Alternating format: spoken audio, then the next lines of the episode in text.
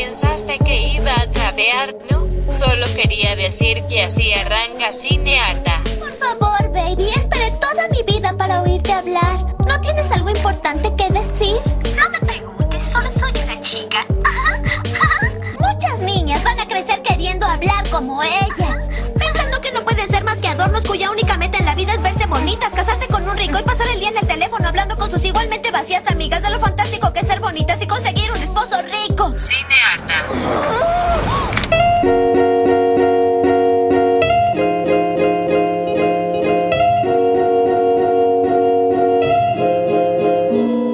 Aló, aló, aló. Mi nombre es Vita Andrada Y yo soy Natalia Ábalos. y esto es Cinearta. Hola hermosa, qué lindo estar acá con vos. Sí, ustedes no lo ven, pero estamos bailando cada vez que decimos el- Sí. el nombre del podcast. Todavía online, pero siempre presentes. Exacto. Vamos a hablar hoy un poco de infancias. Hace bastante que no hablábamos de infancias. En este caso um, seleccionamos cuatro pelis y vamos a hablar ahora de las primeras dos. El link de estas dos películas que Nat va a recomendar y la que voy a recomendar yo eh, sería un poco la exposición de estas eh, infancias, de estas jovencitas, en este caso dos niñas. Yo quiero hablar de una película, me quedó un poco viejita quizás, es del 2017. Viejita. Que, bueno, apareció en Netflix, es una producción de Netflix eh, y se llama Casting John Bennett, que está basado en el caso de John Bennett Ramsey. En los años 90, súper explotó el caso de esta chica porque fue asesinada en su propia casa, aparentemente, y es un caso que nunca se terminó de resolver y que siempre creó muchas especulaciones alrededor de qué había pasado, que se habían sido los padres, que si había sido la hermana, que se había entrado alguien. Y bueno, la verdad es que se volvió muy muy conocido en ese momento y hasta el día de hoy, imagínate que esta película se hace en 2016, quise decir, este, y ese mismo año se, se estrenaron otras dos películas sobre este caso en particular. Pero lo que tiene de lindo esta película, lo que me pareció muy interesante, es que a diferencia de otras filmaciones que se han hecho sobre este tema, no se cayó tanto en Mirala John Bennett, que era de hacer estos concursos de bellezas para niñas, viste, que van todas las madres y las maquillan y las super sexualizan. Se habló un montón de que esta niña había sido demasiado sexualizada y que quizás ese había sido el motivo porque, por el cual alguien había necesitado, nada, la había visto y la, la- había querido atacar. Pero también se empezó a hablar de que quizás la madre estaba celosa, porque viste que se empiezan a hacer todas esas especulaciones de la relación madre-hija y que la madre quiere poner en la hija las cosas que ella quiere para ella y ese tipo de cosas. Es que de hecho hay todo, hay un montón de realities de esas relaciones, tipo Dance Moms y todas esas que son como eh, la madre frustrada poniendo todo su deseo de brillar y éxito en una niñata. Y en este caso, Joe Bennett, ¿cuántos años? O sea, ¿de cuántos años Tenía seis añitos, era muy peque y, está, y se vestía muy de grande, viste, mucho maquillaje, mucho Claro. trajecito de baño, o sea, justamente lo que, lo que me estás contando.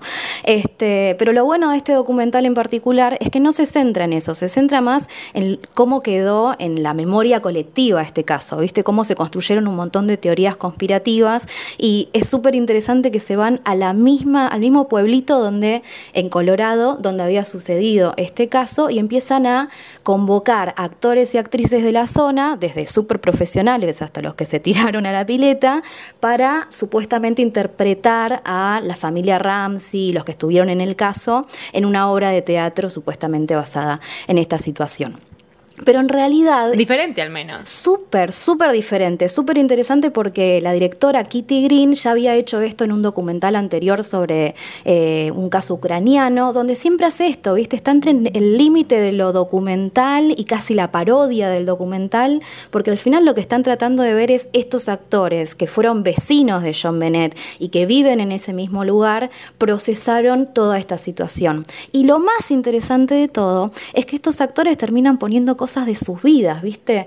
Primero que nada, ponen en- en- sobre la mesa qué es lo que piensan ellos que pasó. El que interpreta al padre, algunos lo defienden a muerte y dicen no, porque yo nunca y qué sé yo, pero otros se hacen cargo de que creen que realmente el padre la asesinó y la lastimó y todo lo que pasó, eh, y se culpan a sí mismos y hacen esta audición donde están tomando el personaje. Y terminan apareciendo cosas que no son parte del caso, ¿viste? Una chica empezó a relatar eh, situaciones de abuso, que supuestamente había sufrido, en palabras supuestamente de, la nena, de John Bennett, como una actriz, eh, y te das cuenta que empiezan a aparecer cosas de la vida personal que no tienen que ver con el caso en realidad. Entonces termina siendo un documental sobre cómo en la memoria colectiva quedó el caso de esta nena, un caso sobre el cual no hay ninguna certeza hasta el día de hoy, 20 años después, y sin embargo todo el mundo tiene alguna impresión al respecto. Es súper valioso y no te vas a enterar quién es el culpable porque nadie lo sabe. Así que no vayan a buscar eso, por favor. Spoiler alert, nadie lo sabe. Ojalá en algún momento se, aclare un poco de ese caso. Cual. En esta línea de, exposición, como dije antes, y hipersexualización, eh, yo hace un tiempito vi eh, Cuties, una película de este año también que se la distribuyó eh, Netflix. No sé si la, no la produjo, sino como que la distribuyó. Y es una película francesa de una directora que se llama, si lo digo mal, mil disculpas, eh, Maimona de Ocore. Okay. Eh, una, chica francesa barra senegalesa con religión musulmana eh, que hace su primera película, recibe el premio Mejor Dirección en, en Sundance al principio de este año prepandemia y muestra en esta película que probablemente la tengan de vista porque cuando se estrenó acá en Latinoamérica eh, había tenido un póster muy complejo en el sentido de que incitaba a la sexualización de las cuatro niñas protagonistas, eh, por ende el hashtag creo que había sido tipo Netflix pedófilo o algo así, uh. lo cual eh, en esta peli no se habla de ese tema, quiero avisar por las dudas. ¿Cuál sería el eh, tema de la peli, digamos? El tema, eh, yo te voy, a, hacer un resumen muy chiquitito. Es una niña que se llama Amy, que es de religión musulmana, y ella es senegalesa viviendo en los suburbios de París, tratando de encontrar su identidad. Entonces tenemos medio como la tradición de su familia religiosa y ella encontrándose como queriendo ser mujer y sexy y que alguien la vea y ser como, no sé, como que tenga los más likes posibles, ¿entendés? Como mm, está muy pegado a la exposición de Internet, que es una exposición real y que hoy en día hasta nosotras y nosotros adultos nos da como mucha validación, ¿viste? Tipo, que lo que estoy diciendo no es nada nuevo, pero bueno, tener 11 años hoy se complejiza un poco. Eso es básicamente la historia. La historia eh, sigue con que Amy empieza a ver que hay un grupo de chicas en su colegio de más o menos la misma edad que va a hacer una competencia de baile, así tipo twerk, como, como danza moderna, ¿entendés? Hip hop, reggaeton, una cosa así. Y ella se empieza a meter en ese mundo de grandes en algún punto, ya que sus conductas, su vestimenta y eventualmente también su baile es muy sexual. O sea, ya pasa lo sensual ella es directamente sexual. ¿Qué es lo que le está pasando a todas las familias con la música, bueno, la latina, el reggaetón y todo esto? Vemos a los chicos que ya, ya, bueno, me quedé muy atrás me parece, pero creo que ahora es el trap y lo que sea, pero hay mucha sexualización de los cuerpos y bailes muy que se linkean con lo erótico y es raro ver una chica de, no sé, 11 años imitando a no sé, Jennifer López.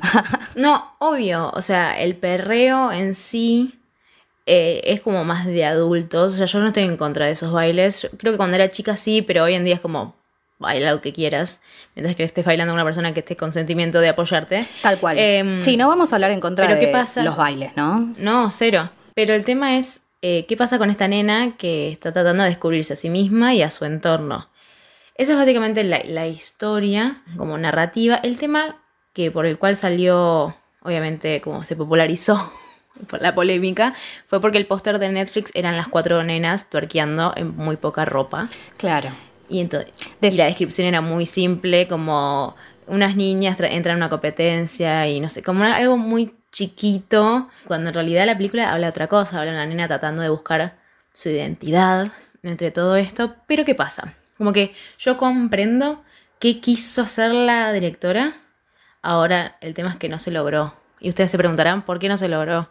Eh, si ven la peli, termina siendo lo que condena. Oh, puede pasar, es un peligro muy, muy grande. Porque además las nenas tienen esa edad. O sea, no es que están actuando cosas que ya, no sé, gente más grande, ¿no? Las nenas tienen 11, 12 años y hay muchos planos de ellas tipo con el dedo en la boca, tocándose sus partes eh, genitales, bailando, mucho su culo, mucho teta. Como estoy hablando de planos, ¿eh?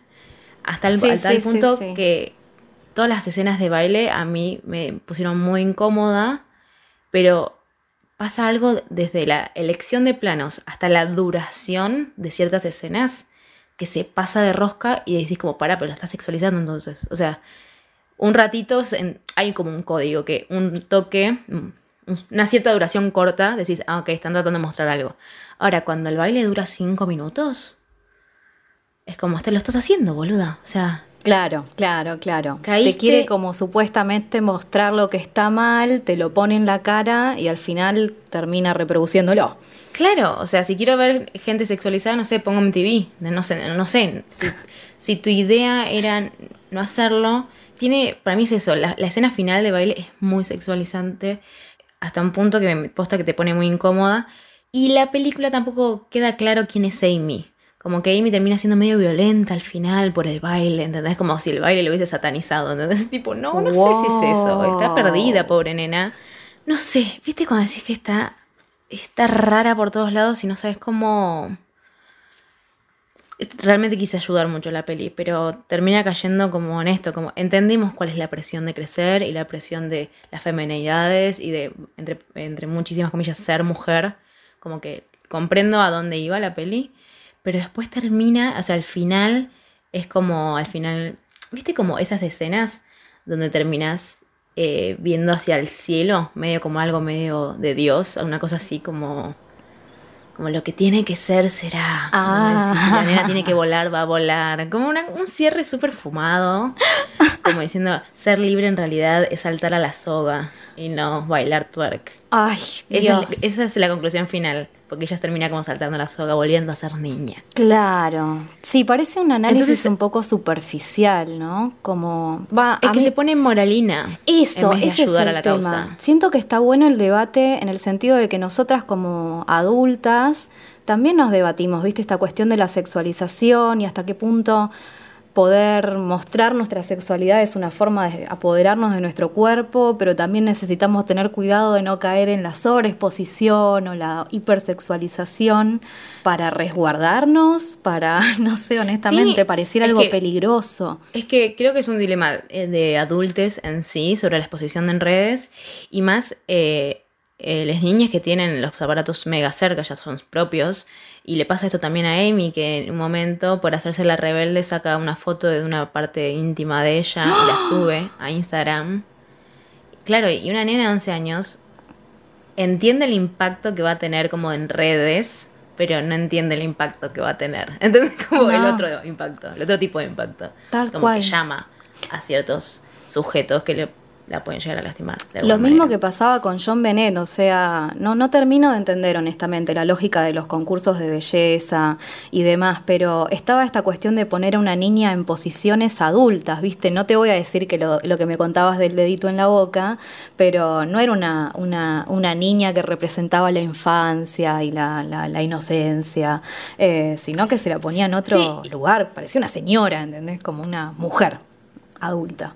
Y que también hay que replantearse si eso ya es más una cuestión personal mía que yo me quedé pensando. Como, ¿es realmente la infancia saltar a la soga? Digo, ¿es eso realmente lo que nos, lo que nos estamos perdiendo? Digo, no sé si puedes obligar a un niño hoy en día a que viva lo que nosotros vivíamos en una infancia, porque es como medio retrógrado en un punto también como, no sé. Sí, eso me quedé pensando. Totalmente. Me encuentro viendo, ya hablaremos, la última temporada de Big Mouth que hemos sabido hablar en este programa, justamente porque tiene una. No me cuentes nada que todavía no terminé. No te cuento nada, pero siempre tiene una buena representación de esto, de la pubertad y cómo siendo niños ya van teniendo experiencias que, que los acercan a la sexualidad. Este, los primeros besos, viste, la masturbación y esas cosas. Este, y te pone re incómodo porque son niños, viste ¿viste? Tienen 11, 12 años, 13 años, este, y la verdad que nosotras a esa edad estábamos pasando exactamente lo mismo, ¿viste? Y justamente no estábamos jugando a la soga, estábamos atravesando un proceso de transformación. Sí, y que además una etapa que es tan confusa, o sea, toda la, toda la preadolescencia, adolescencia es muy confusa en sí. Siento que la película esta no, no quiere juzgar al personaje, pero la película lo está juzgando con, constantemente. Wow, wow. Entonces es como, no sé, fue muy raro, como, lo- además de que, entre paréntesis, eh, un montón de diputados y senadores en Estados Unidos quisieron cancelar Netflix, Wow. eh, quisieron tipo denunciar a la película por, um, sí, real, por pornografía infantil, o sea, puesto que hay muchos planos innecesarios y te preguntas qué onda el director de fotografía tomando la decisión de todos esos planos, Claro. eh, que además es un chabón. Besito. Ah, hermoso, hermoso. Pero bueno, nada, es es para verla y para discutirla. Eso es real, eso seguro. Bien, bien, me encanta, esas son mis favoritas.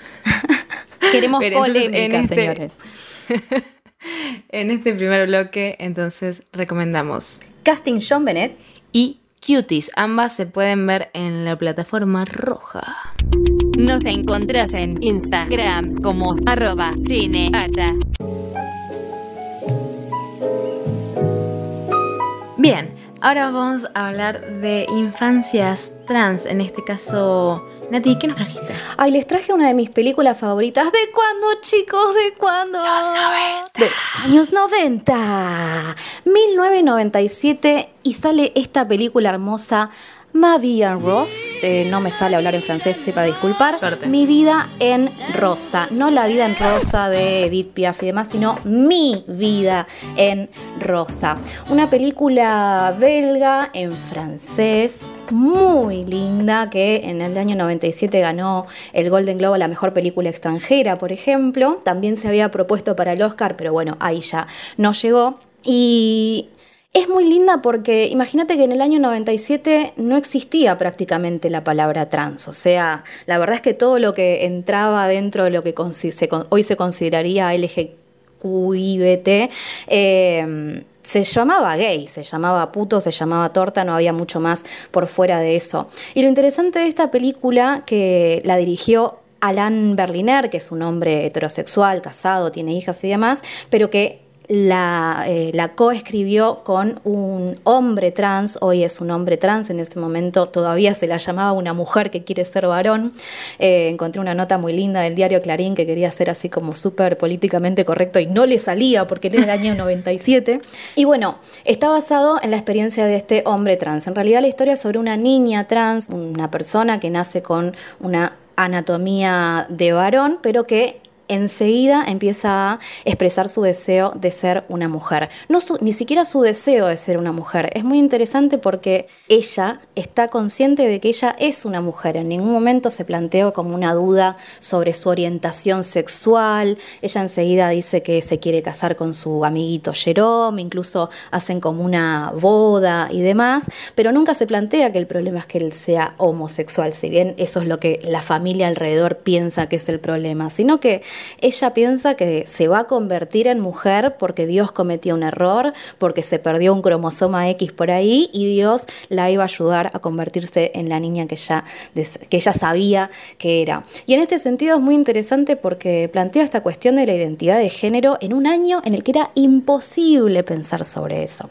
Claro. Más allá de la cuestión de género en particular, es hermosa cómo está representada la, la historia y estos dos mundos en el que esta niña eh, empieza a transitar, ¿no? Porque tenemos por un lado la vida con su familia que se vuelve gris, siempre con unos tonos azules, azules muy pesados, y por otro lado tenemos la vida rosa en todos colores pasteles hermosos que ella crea para sí misma, ¿no? Cuando hace este casamiento se imagina toda una boda con todos los colores que le gusta, tiene una amiga imaginaria que es como un- una especie de sátira de lo que sería Barbie, en la película se llama Pam y está interpretada por una actriz y es su amiga imaginaria y es la que la, la protege y la cuida y más o menos a quien ella aspira, aspira a ser. Entonces, nada, la verdad es que imagínate que yo en ese momento tenía apenas, no sé, 13, 14 añitos y ya nos estábamos debatiendo, obviamente, sobre nuestra propia identidad de género y estaba esta cuestión de, es una cuestión de quién me gusta, es una cuestión de cómo me siento, con qué rol me siento más identificada, cuestiones que me siguen persiguiendo hasta el día de hoy y que espero que nunca me dejen de surgir dudas, pero está bueno que hoy podemos hablar de esos términos, ¿viste? Como que ya no estamos simplemente atrapados en, en la casillita del puto torta y si bien en esta película no se dice la palabra trans, fue una primera semillita para poder abrir un poco más el panorama y empezar a hablar de cuestiones de orientación sexual por un lado y de identidad de género por el otro. Ay, me pone contenta solo de hablarla, la adoro.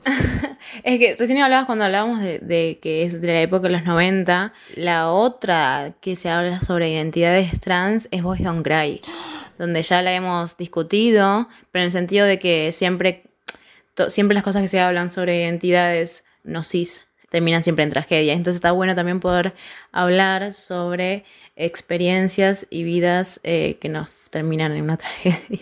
Sí, totalmente. En esa época en particular, no es que no habían películas de, la comunidad, pero siempre era esto, el SIDA y que te terminan matando, que era una fiel representación de la realidad, no lo vamos a negar, pero hablamos mucho acá de lo cómo necesitamos historias que nos permitan ver que también es posible tener un final feliz.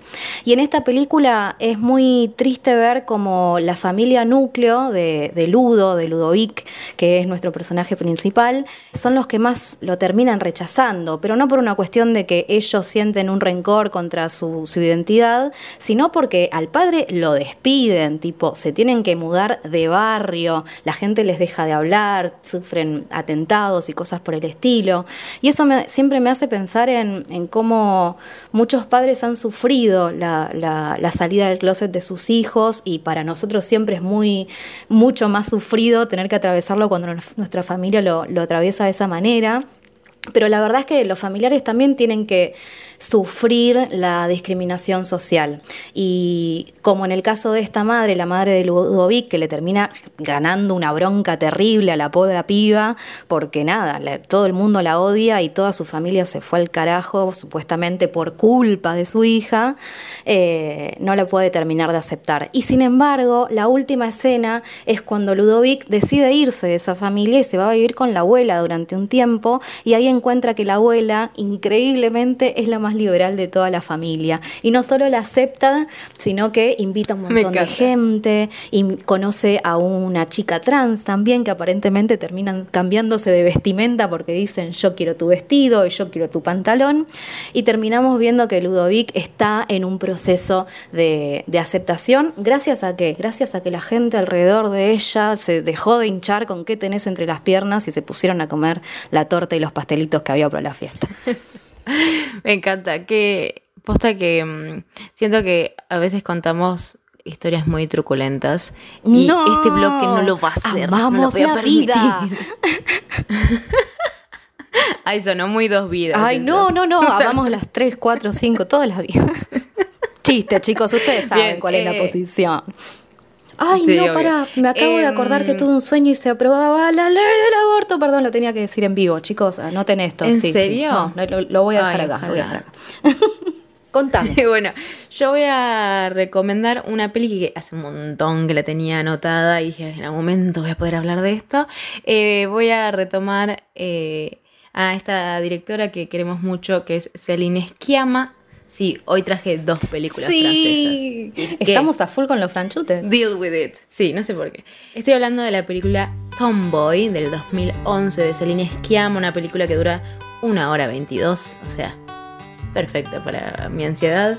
Eh, y cuenta la historia de Michael barra Lori, que mm, es una, un nene que tiene 10, 11 años, ponele en el cual se mudan a un nuevo barrio en, ahí en París. Y están como de vacaciones, ¿no? Y mientras él se va con sus nuevos amigos y vecinos a jugar, se presenta como un niño, porque él se viste de niño, se siente niño, pero la madre le sigue diciendo Lori, o sea, como Laura. Entonces, como que vos sentís que no pasa nada malo en el sentido de porque los padres no lo retan, no nada, hasta que eventualmente sucede. Porque ¿qué pasa? Como que en algún momento la madre le dice como yo te dejo jugar a ser niño, pero ahora que vas a empezar el colegio va a ser un quilombo, tipo, sos nena, sos Laura. Y ahí... Nuevamente cuando aparece el círculo social, Claro. La familia empieza a activar. Es que durante. A ver, la peli dura una hora veinte. Durante una hora vemos como Michael, este nene, se está retranca, o sea, se busca las maneras de que sus nuevos amigues no se den cuenta que tiene un cuerpo o una anatomía de lo que una diría mujer. Pero, por ejemplo, va la. Como tienen cuerpos todavía no desarrollados, no sé, se meten al agua y él está en shortcitos, ¿entendés? Como que se la rebanca y hace una cosa con plastilina como para que parezca una genitalidad de hombre. ¡Wow! Eh, sí, él, él, está muy deseoso de ser eso, porque es, él es eso. Y acá encontramos a su, su hermana, que debe tener como tres años menos que, que, él, cuatro, y ella entendió todo. O sea, ella entendió que su hermano es Michael y que tiene amigos y no sé qué, y se la rebanca, como que no le tuve que dar ni una explicación a la hermana. Y hay algo tan... Como siempre, las nuevas generaciones, como vos, que sos un sol en mi vida, nos, nos, llevan por el buen camino. Es que hay una complicidad, eh, quiero usar otra palabra que no sea hermosa, pero que te llena mucho el alma de decir, ay, ok, al menos esta no es una historia de una infancia trans triste, por el amor de Dios, porque ya estoy harta de ver esas cosas. No harta, pero viste, te, te, pone pesimista. Eso es una realidad. Obviamente. Que es una realidad para un montón de gente, lamentablemente. O sea, no es que lo estoy obviando. Pero. Mm, entonces, bueno, encontramos estas situaciones, por ejemplo, a diferencia de recién hablábamos de la situación de Cuties, que mostraba como planos de genitalidad y como groseros y sexuales, acá en unas primeras escenas vemos a Michael sin remera, sin nada en realidad, pues está saliendo del baño y se ve como se, se pone una toalla encima y se le ve todo como para darte a entender que tiene anatomía de una mujer. Y no es sexualizador. Claro, que además, que además es esta actriz. Eh, es Zoe. Rubia. Zoe Haran se llama, Zoe Aran. Ah, bueno, que tiene un rostro súper angelical y como la he visto en personajes súper feminizados. Este, y acá se, bueno, aparece en esta interpretación, hubo debate también al respecto, ¿no? Obviamente, siempre va a haber debate sobre quién debe interpretar eh, roles de la comunidad. Eh, en este caso, al ser justamente una transición, o sea, por ni siquiera esta transición, o sea, es muy chica, ya la actriz tiene 10, 11, más, no llega a los 12 años. No, claro, re peque. Entonces, no, no me parece tan juzgable cuando ya son adultos, adultes y se nota, digamos, que se podría haber hecho un cambio de cast, un cambio de mm. elenco, otra lección. ¿Pensás que esta cuestión de mostrar el cuerpo, me quedó con lo que decías de cuties, viste, como pensás que estuvo hecho de una manera cuidada, como se dice en el ambiente, que tenía que ver que era importante para la trama? Eh, a ver, ¿era necesario mostrar a la nena en bolas para demostrar que su anatomía era mujer y que quede claro que, entre muchísimas comillas, estaba disfrazando de varón? Porque eso es como medio lo que dan a entender al principio. No sé si era necesario. Sucedió y no se sintió sexualizado. Eso ya es un montón. Bueno, es un montón porque justamente existe este tropo de el plano revelación, ¿viste? En cualquier película siempre tiene que estar. Lo vimos en El silencio de los inocentes, lo vimos en, eh, no me acuerdo este del chabón. Bueno, no importa. Exactamente. Siempre tiene que aparecer un momento donde se devela qué es lo que tiene, porque, no sé, pareciera que, representan justamente lo que todos los fachos se andan preguntando de qué tenés entre las piernas. Este, y quizás no sea tan necesario. Pero bueno, no, la vi, queda al, a criterio tuyo en este caso. Sí, obvio. Yo creo que no es necesario, es una peli de hace 10 años. Bueno. Yo creo que si hoy Salina Esquiama, siendo Salina Esquiama, la haría hoy, ni en pedo pondría ese plano. Claro. Pero bueno, nada. Eso ya estamos medio como en conspira locas, lo que estamos hablando.